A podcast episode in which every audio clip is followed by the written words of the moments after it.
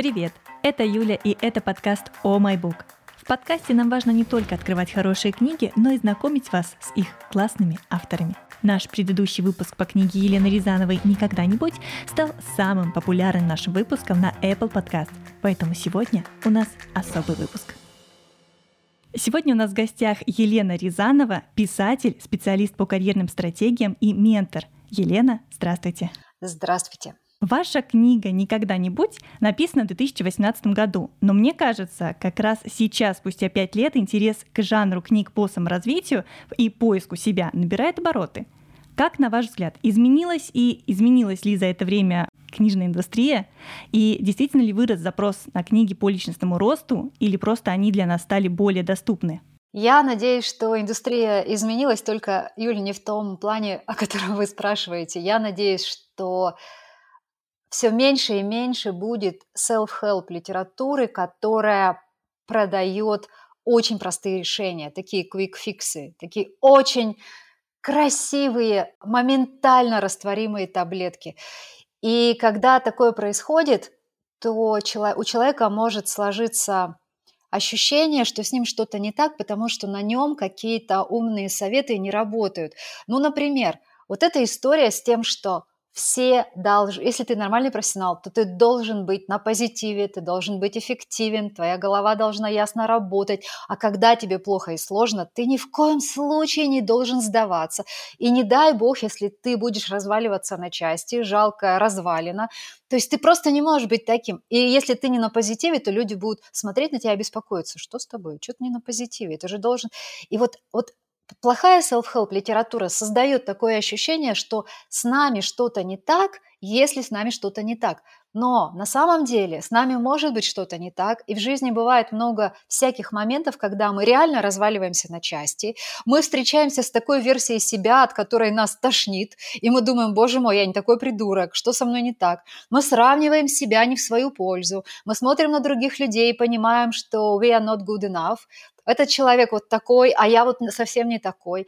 И много чего такого происходит. И когда self-help литература это шеймит, показывает как, ну не, ну с таким собой точно ничего классного не построишь. Я ненавижу такую self-help литературу. И я очень люблю self-help литературу по, по саморазвитию, по поискам себя, по любая тема, которая входит вот в эту область саморазвития, ту, которая нормализует, то есть говорит, ребят, всякое бывает, и это окей. И ту, которая дает советы, условно говоря, не подавая их как волшебные таблетки, а давая возможность поэкспериментировать с ними, посмотреть, что изменится, найти какой-то свой вход в какое-то решение. И при этом, при всем, ни в коем случае не думать, что с тобой что-то не так, если не сработало с первого раза. И вот это вот упрощение – а, нашего, наших, наших целей, наших испытаний на пути к этим целям, наших поисков себя. И все вот это, вот упрощение всего этого, оно очень фигово. И когда все больше и больше появляется такой литературы, как, например, книга о токсичном позитиве. Юль, я не знаю, как она точно называется. Она вышла в МИФе. Такси... Может, она так называется, токсичный позитив. И вот когда она вышла, я подумала, боже, как классно. Или книга «Селфи». Книга «Селфи» я сегодня решила как раз перечитать. А это книга про то, почему мы все время сравниваем себя, как вообще выросла культура, когда мы все время сравниваем себя и делаем вывод, что с нами что-то не так. Такая эра перфекционизма. И а, я хочу сказать, вот когда появляется вот такая литература, это просто класс. И я стараюсь в своей книге, вот после «Никогда-нибудь», короткой книги, в которой я надеялась пошатать какие-то самые самые такие распространенные мифы, ловушки о карьере, в том числе упрощен... такие ловушки упрощения. Я после этого написала большую книгу, которая называется «Это норм», и уже по самому названию можно понять, что там очень многие вещи, там основной посыл. Что бы ни происходило, все нормально, вы сможете найти решение. Смотрите, как его находили другие люди, смотрите, как его, в принципе, можно найти. И после этого я написала книгу «Работа, которая заряжает», в которой тоже все подается с какой-то новой точки зрения, не с той точки зрения, все на самом деле просто, просто нужно все поменять. А заход как будто бы через совсем другие двери и другие ракурсы. И вот я обожаю литературу, которая учит и которая позволяет остаться собой. И она появляется. Ура! Как здорово! А, может быть, что-то можете посоветовать из последнего, что вас очень сильно впечатлило, потому что мы бы тогда наш подкаст тоже взяли какую-нибудь классную книгу из ваших рекомендаций. Юль, «Токсичный позитив». Мне очень-очень понравилась эта книга, потому что такое количество перфекционизма, которое она просто снимает как порчу, это, это стольким людям может помочь. Невероятно, невероятно. Вот эта книга. Потом мне очень понравилась еще одна новинка, которая вышла. Как же она? А, почему нам плохо, когда все так хорошо? Или почему нам плохо, когда все хорошо? Возможно, со словом так я ошибаюсь. Ее написал Андерс Хансен. Эта книга переведена со шведского. У него даже нет лекций и книг на английском языке, которые можно взять и прочитать. И поэтому а, ребята перевели со шведского, тоже она вышла в мифе. И когда я ее читала, у меня просто на каждой странице желание было поставить закладку, подчеркнуть. И я думала, да, да, да, это вот действительно, Господи, спасибо, что кто-то об этом пишет. И это тоже вот из разряда таких книг. Ну, вот, наверное, две самые такие свежие, которые сейчас пришли в голову и которые, мне кажется, могут реально помочь. Очень здорово, спасибо. Мы это обязательно возьмем, потому что надеюсь. это тоже а, я из тех людей, которые тоже читают книги, что-то подчеркивают и думаю, вот это просто э, нужно закладку записать на холодильник привет 10, чтобы обязательно да. вспоминать это, чтобы было перед глазами, чтобы как-то тоже а, себя поддерживать в этой иногда не такой простой жизни. Абсолютно. Я сейчас еще маленькую шутку вспомнила. А, я считаю, что вот такое, такая продажа легких решений, она очень часто связана с еще одним таким искажением, когда какие-то решения подаются по принципу «делай как я, и у тебя все будет хорошо». И я, у меня однажды вышел спор с подругой, вернее так, я что-то пообещала, и мне нужно было придумать наказание, штраф, который я буду платить, если я это не сделаю. И она сказала, я знаю, какой будет самый страшный штраф, и ты точно сделаешь то, что пообещала. Я говорю, какой? Она говорит, тебе нужно будет подойти к какой-нибудь яхте, а я живу в Монако, и у нас там очень много яхт, естественно, по, по закону жанра. Тебе, говорит, нужно будет подойти к какой-нибудь яхте, взять телефон и наговорить на телефон таким противным голосом. Я хочу рассказать вам, как жить счастливой, полноценной жизнью, делайте как я и так далее, и так далее. Она сказала, тебе нужно будет записать такой рилс и куда-то его выложить. И я подумала, блин, я, я небо и землю сверну, я, я точно до, до, до такого не опущусь. Но это, конечно, шутка, но тем не менее это очень легко, этим очень легко заболеть, очень легко заразиться, даже если, неважно, ты писатель, который пишет книги, или ты просто ведешь соцсети, или ты ведешь подкаст, и как, как угодно. Вот это тоже такая беда. Со временем, мне кажется, все меньше и меньше будет таких историй, типа «я гениальный, я знаю все, делай как я, только у меня ты можешь научиться». И больше и больше историй, когда автор глубоко и очень не шаблонно и очень неоднозначно смотрит на проблему и пытается помочь читателю, не просто научить читателя, а помочь читателю увидеть вот с разных ракурсов тот же самый вопрос, который был, он у меня в первой книге был в «Никогда-нибудь», он у меня перешел вопрос в это норм, по поводу начала собственного бизнеса. И когда человек приходит и говорит, вы знаете, Лена, я 10 лет или там 5 лет или 3 года просыпался с мечтой начать что-то свое. И вот он потом начал что-то свое. И потом проходит еще два года или год, и это что-то свое ему вообще не дает энергии, а его просто обесточивает, можно даже сказать. Как такое может быть? Как такое просто может происходить? И ни в каких книгах по тому, как начать свой бизнес, как а, как, как начать работать на себя или как уволиться и, и что-то начать новое. Там же об этом не рассказывается, это же нифига не история успеха.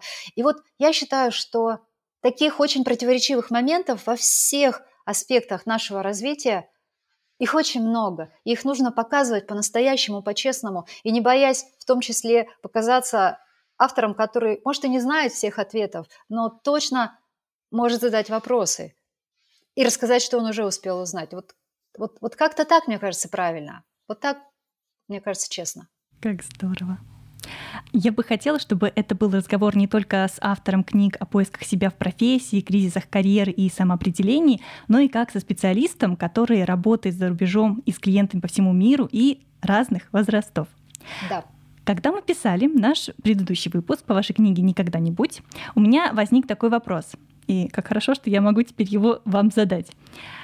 Мы трое творческие люди, режиссер, монтажер, маркетолог. Я 27 лет работаю в офисе, и полностью уходить во фриланс мне иногда очень страшно. А ребятам 24, и в офис их не загонишь. Им комфортно дома на фрилансе. Я думаю, наши слушатели примерно в такой же ситуации. Из вашего опыта работы с клиентами разных возрастов, э, какие есть отличия, что волнует э, так называемое поколение зумеров и или миллениалов с точки зрения подхода к карьере? Я на это имею свою, может быть, не совсем такую точку зрения. Я не очень люблю делить людей на поколения. раньше мне казалось, что я вижу отличия, но потом, Юля, я пришла к одному пониманию. Отличаются люди все-таки не поколениями, а тем, на автопилоте они или нет. И это не поколенческая история. И есть люди, которым 23, 24, 25 лет, и они уже на автопилоте. Они уже живут в такой модели, а, в карьере модели а, эскалатор – когда ты сделал правильный выбор, и чем раньше ты его сделал, тем лучше, и ты встал потом на ступеньку эскалатора, и ты, собственно, не мечешься никуда, не перепрыгиваешь, и ты дождешься светлого будущего какого-то. И таких людей в любом возрасте они есть, и, наверное, в возрасте, который 25 и минус их меньше, но тем не менее они тоже есть. И, и люди в возрасте за, за 30, за 40 и так далее, они тоже могут быть не в такой модели, то есть не на автопилоте. То есть разница в том, уже случился какой-то триггер, и человек, вот эта точка пробуждения, когда человек такой очнулся и говорит, так, стоп, я чего вообще хочу? А я это делаю зачем? А для меня что важно? И вот это а, я тоже раньше думала, что ко, если ко мне придут люди, которые уже на, каком, на какой-то последней трети карьеры, ну, если иметь в виду под карьерой возраст, когда там официально пенсионный возраст, как, когда, я не знаю, в, в, в разных странах он по-разному, но, условно говоря, там люди, начиная с 35-40, вот такой возраст, это уже как бы последняя треть, может быть, карьеры начинается. И я раньше думала, что это будут люди, которым будет очень сложно решиться на перемены. Но нет, я хочу сказать нет.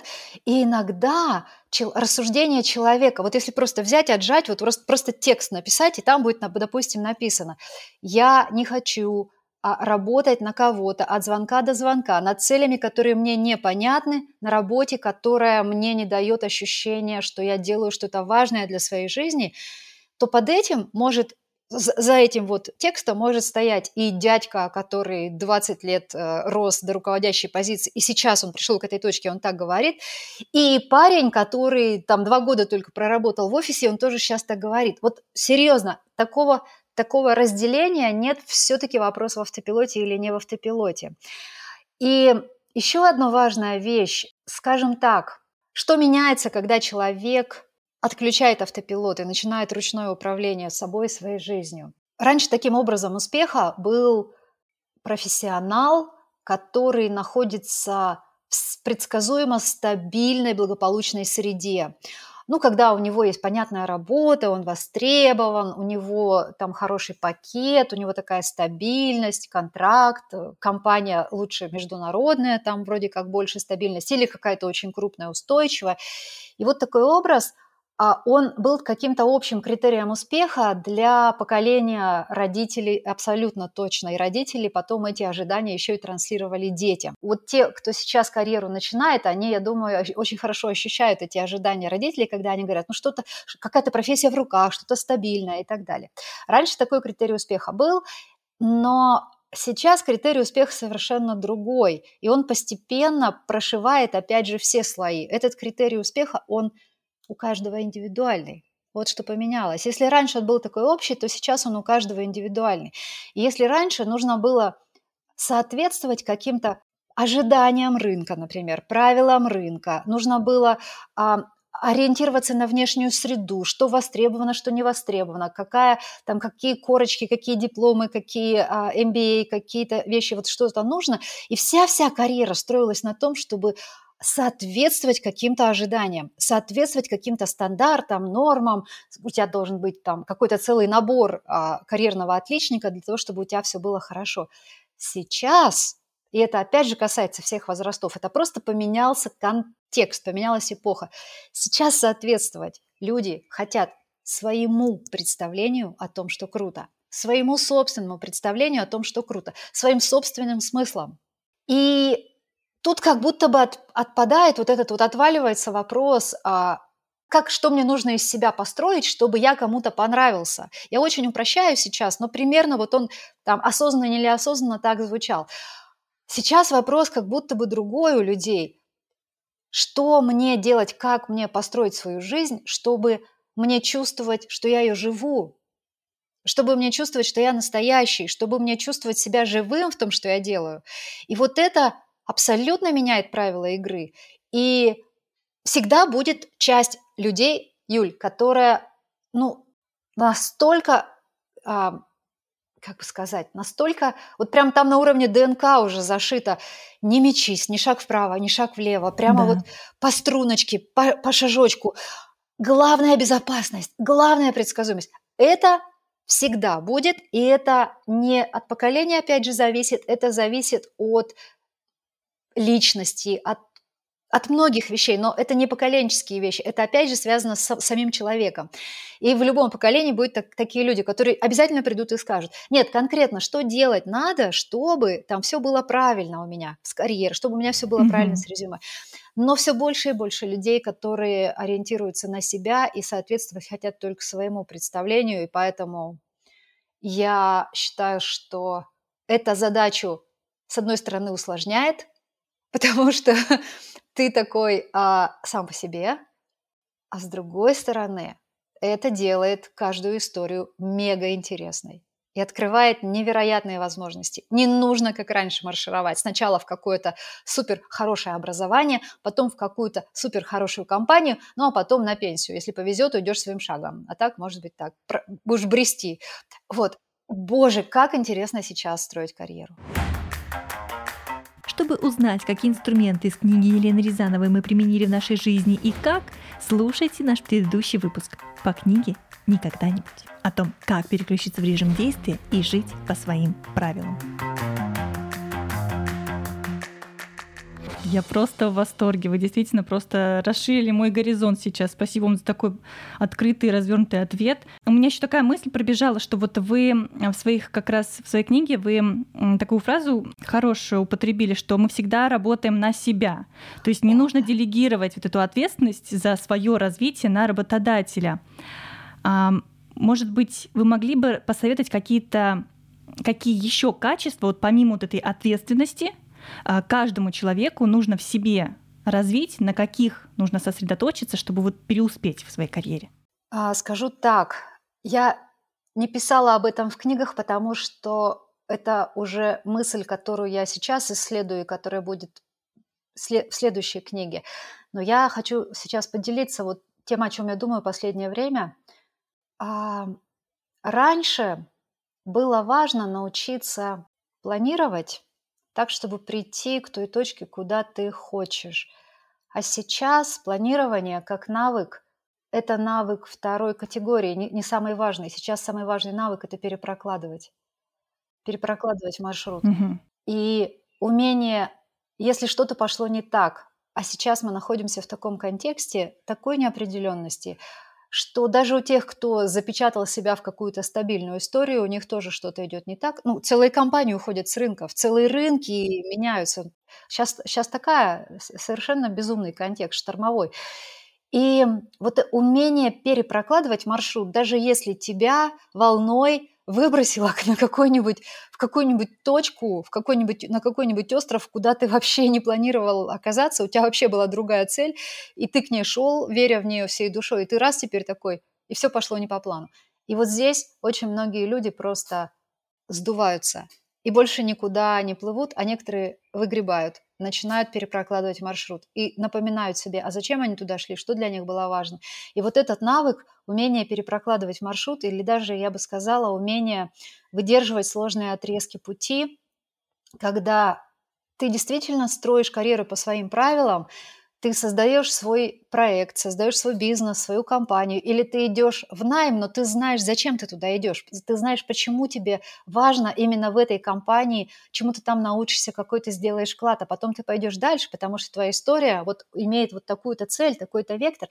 И вот выдерживать сложные отрезки пути – это тоже тот навык, который очень важен, потому что люди делятся на два на две категории. Те, кто классно функционирует думают, собраны, умеют принимать решения, анализировать информацию только когда все идет хорошо, и те, кто функционируют даже когда все идет нехорошо. Те, кто умеют собраться, умеют сказать себе, так, все пошло не по плану, или там я сделала ошибку, полный провал, или а, вот все изменилось, или я вообще, меня унесло течением вообще не туда, как я сейчас буду выгребать, непонятно. Но тем не менее это не вырубает их, они не становятся, они не разваливаются на части, они а, выдерживают эти сложные моменты. И в каждой карьере, особенно амбициозной, особенно амбициозные, когда цель-то не маленькая, вот этот навык является колоссально важным. Колоссально важным. И поэтому я бы сказала, что это тоже э, такой навык нашего времени. Это не что-то, что было критично нужно еще хотя бы даже 10 лет назад. Да, согласна. Угу.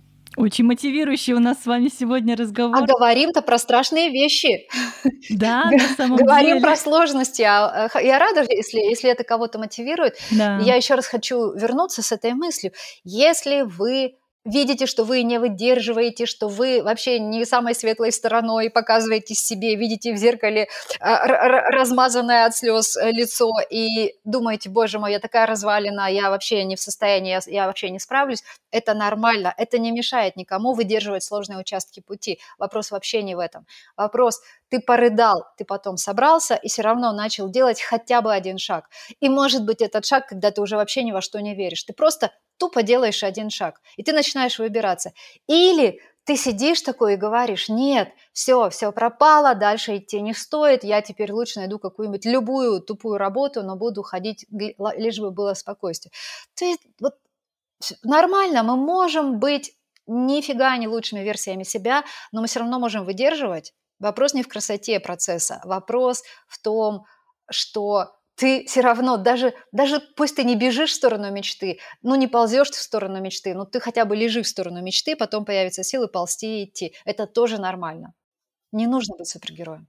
К вам, наверное, часто приходят, когда вот такие э, в судьбе проходят э, перипетии клиенты, да, когда, когда они меняют работы. Mm-hmm а может быть, у вас есть какой-то такой свод или анализ, почему кто-то готов э, идти на какие-то жертвы ради работы, а кто-то не терпит и как только что-то не понравилось, сразу уходит? Я не делала анализа такого глобального. Это всегда очень уникальные истории, очень много таких переменных внутри каждой истории.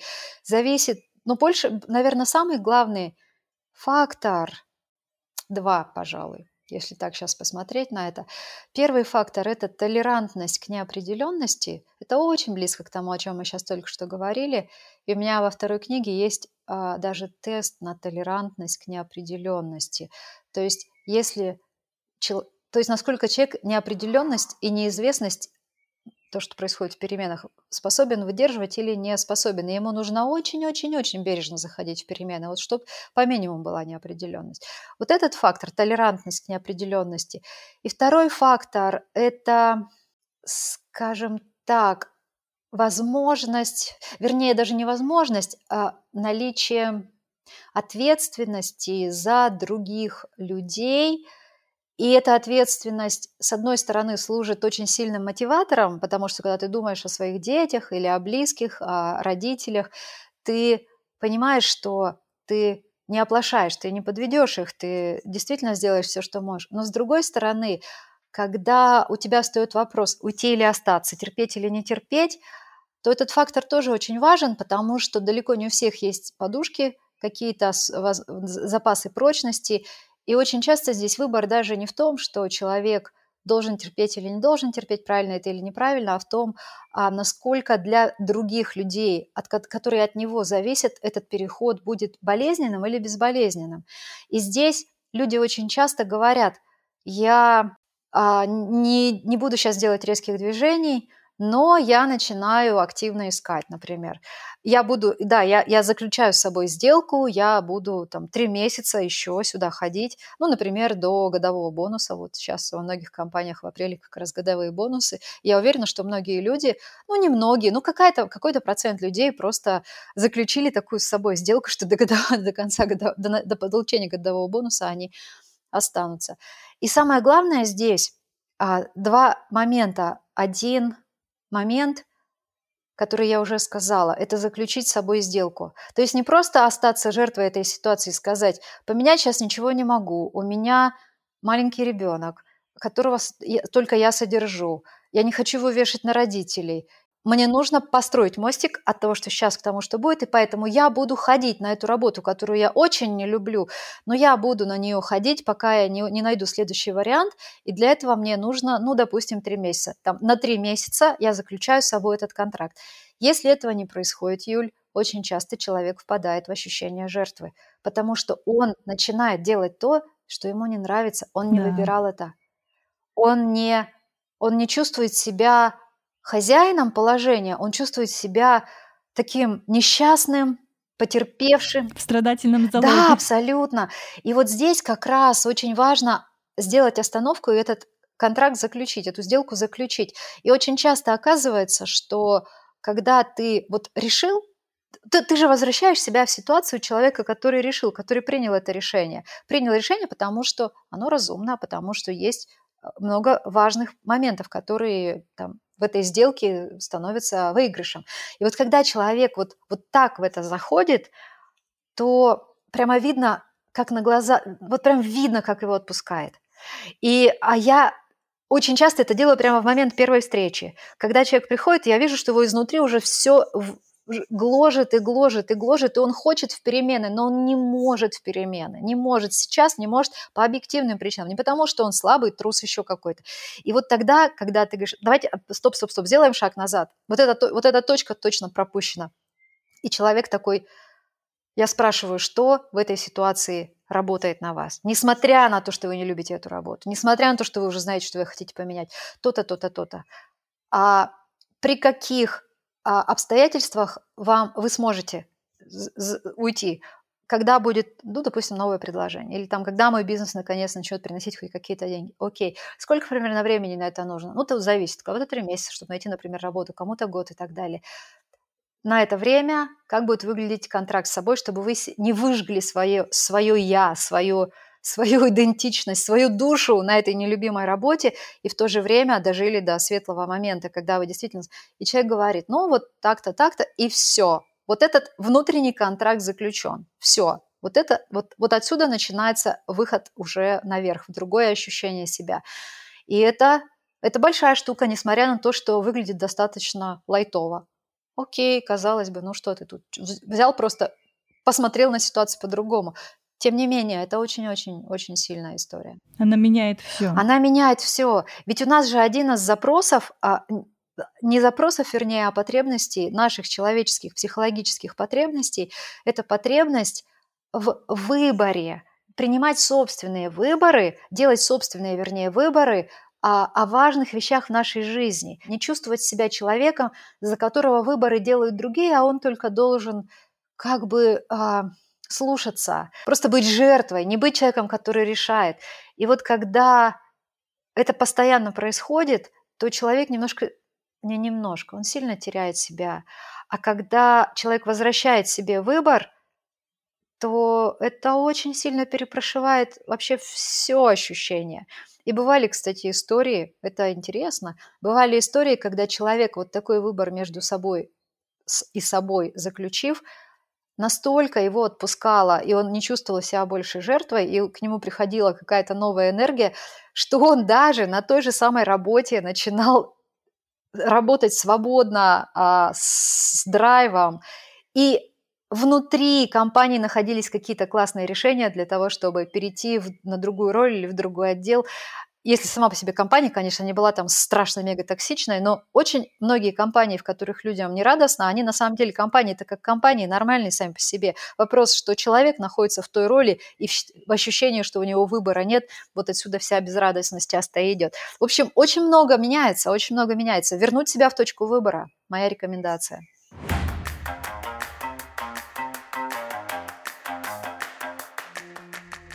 Хотела у вас еще такой уточнить блиц, потому что когда я анализировала и изучала какие-то статьи, мне попадались какие-то э, безумные заголовки из серии, что есть какой-то особый даже возраст согласия на переработки. Ох. Вокруг вот этих вот э, различий зумеров и миллениалов ходят какие-то мифы. Может быть, вы сможете какие-то из них совсем развеять. А, есть мнение, что зумеры откладывают создание семьи и рождение детей в два раза чаще, миллениалов? Или это зависит от человека, который там выбирает просто построить хорошую карьеру? Эта статистика имеет право на адекватность, я бы сказала так. Я, я наблюдаю это. А, и это происходит, конечно, не из соображений, как бы на себя как можно позже взять ответственность. Нет, нет, нет. Это происходит из ощущения сначала найти себя. Угу. И вот когда я разговариваю с ребятами, и я вижу, как у человека внутренняя задача стоит вообще обнаружить себя, понять, какой я, понять всю свою уникальность, свое вот это уникальное сочетание сильных сторон, слабых сторон, какие-то свои, дать возможность себе проявиться, понять вообще, какой ты.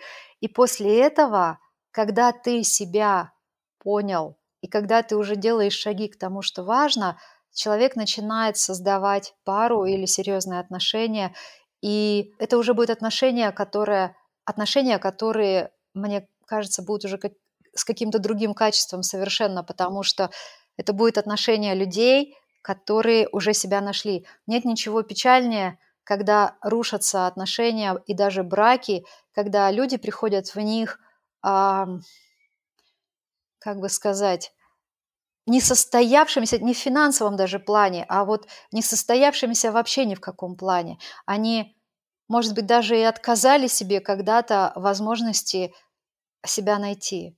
Поэтому мне кажется, это, это замечательно. Моя история совершенно не об этом, должна я сказать. У меня все, все получилось совершенно наоборот. А мой первый ребенок родился, когда я училась в университете на первом курсе. Я вышла замуж. Мне очень хотелось создать семью как можно раньше. И у меня период поиска в себя начался потом, вот тогда и отношения разрушились. И я думаю, что если бы я вошла в эти, в эти же отношения с этим же человеком, уже будучи собой, собой настоящей, возможно, не была бы такая история печальная. Но отношения наши разрушились, мы ушли в совершенно разные траектории, и а, потом уже, когда я поняла, кто я, поняла, какая я, поняла, что мне важно, поняла свои смыслы. И после этого встретился человек, который тоже к этому времени для себя на эти вопросы, ну, как минимум, начал отвечать, и мы, у нас все получилось. И вот мне кажется, что, по сути, я, ну, повторяю вот этот же тренд, просто изначально все складывалось как-то по-другому. Но в этом есть большой смысл. Правда ли, что сейчас э, зумеры хуже справляются со стрессом, если он связан с работой? Потому что мы сейчас привыкли, если у нас стресс, нужно зайти в соцсети, поскролить ленту и выдохнуть. И когда дело касается какой-то вот этой жизнестойкости на работе, у них этого не хватает. Я не хотела шеймить зумеров, но я наблюдаю эту историю. И это ни в коем случае, конечно же, не... Это не говорит о том, что что-то не так с целым поколением. Это говорит это такой небольшой закос, а, отскок такой небольшой, который в итоге все равно вернется в, в нормальную ситуацию. Я объясню, что я имею в виду.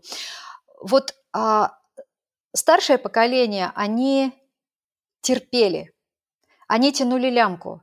Работа фиговая, работа вообще не твоя, она тебе не подходит, или профессия, или компания, и ты такой терпишь, тянешь лямку, потому что все терпят и все тянут. И это был сильный перекос. Люди могли целую карьеру быть несчастливы. И кто у многих очень людей, с которыми я работаю, родители были примеры профессионального несчастья и недореализации просто каждый день. Ну, ты каждый день видишь отца, который приходит с работы, садится на диван и говорит, слушайте, я ни с кем не хочу говорить, меня так все достало.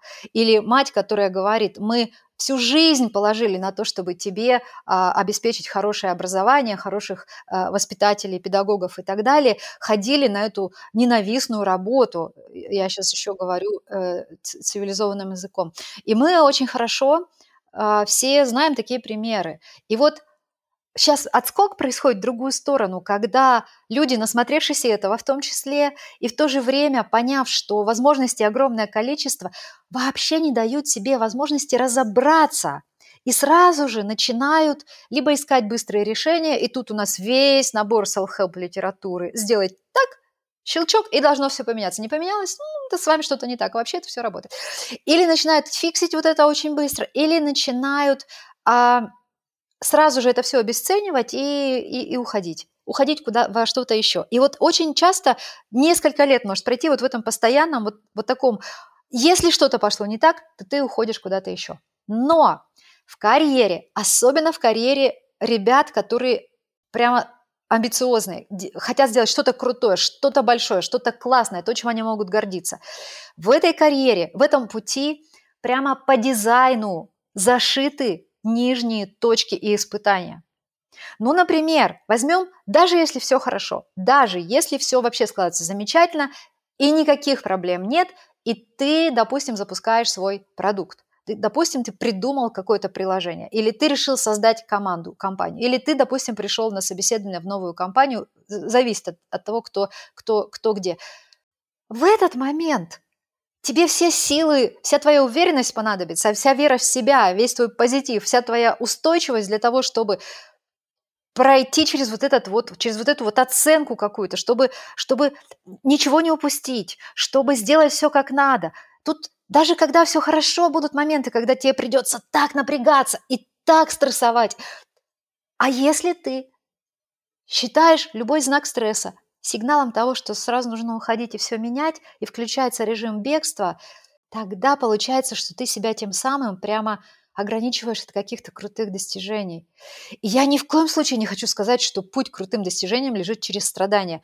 Нет, через испытания, через некие моменты, когда прессинг на тебя просто будет выше, чем комфорт, чем комфортно. И вот здесь как раз а, люди должны научиться выдерживать эти а, отрезки пути, пересобирать себя, напоминать себе, зачем они все это делают, и если смысл есть, то оставаться и проходить. Если смысла нет, да, тогда, конечно, вопросов нет, не нужно оставаться, не нужно упираться.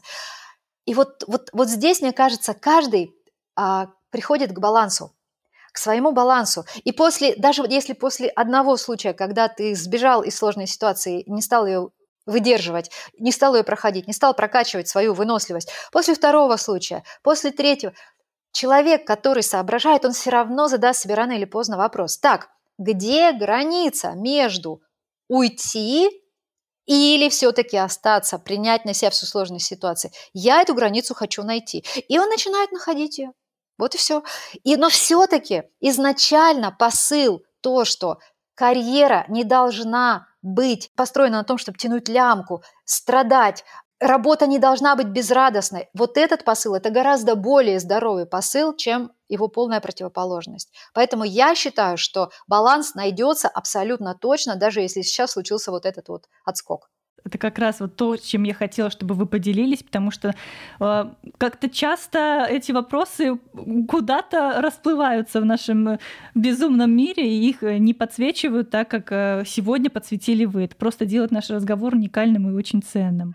Я буду очень рада, если у нас будут какие-то э, комментарии, что, допустим, там, я забираю вот эту мысль, мне она полезна. Да. Ребята, никакого обязательства. Слушайте в свое удовольствие. И, может быть, сейчас тот самый момент, когда это все не зайдет, и это важные вещи нужно услышать, когда ты готов. А может быть, сейчас тот момент, когда что-то зайдет и очень поможет, так или иначе. Подкаст будет там же храниться, где, где он есть, можно будет к нему вернуться. В наших соцсетях по нику OMyBook, нижнее подчеркивание подкаст, вы найдете лучшие фрагменты из выпусков и цитаты из книг для вашего вдохновения. А еще мы делимся дополнительными материалами по теме разобранных книг в нашем телеграм-канале. А вы работаете сейчас над следующей книгой? Может быть, сможете приоткрыть какую-то тайну? О чем будет она? Когда нам ее ждать? Она будет на английском языке. И те, а, та наша аудитория, которая читает на английском, а, я, я пока боюсь говорить про обязательства когда. Я дала себе на а, текст год, потому что она получается какая-то большая. Не знаю, пока еще только, я пока еще только на уровне сбора общего, общего дизайна этой книги. Но я на данный момент, мне кажется, я знаю, о чем она будет, хотя не исключаю, что я что-то еще пересоберу. Мысль такая. Эта книга будет про людей, которые, которых накрывает вопрос, чего я хочу на самом деле. Это не только для тех, кто выгорает уже, или кто уже что-то меняет, или кто уже точно знает, что что-то что происходит не так, у кого карьерный кризис. Не только. Этот вопрос настигает не потому, что пришла пора что-то менять. Он просто может однажды прийти, и ты должен на него себе найти ответ. Тебя что угодно может триггернуть.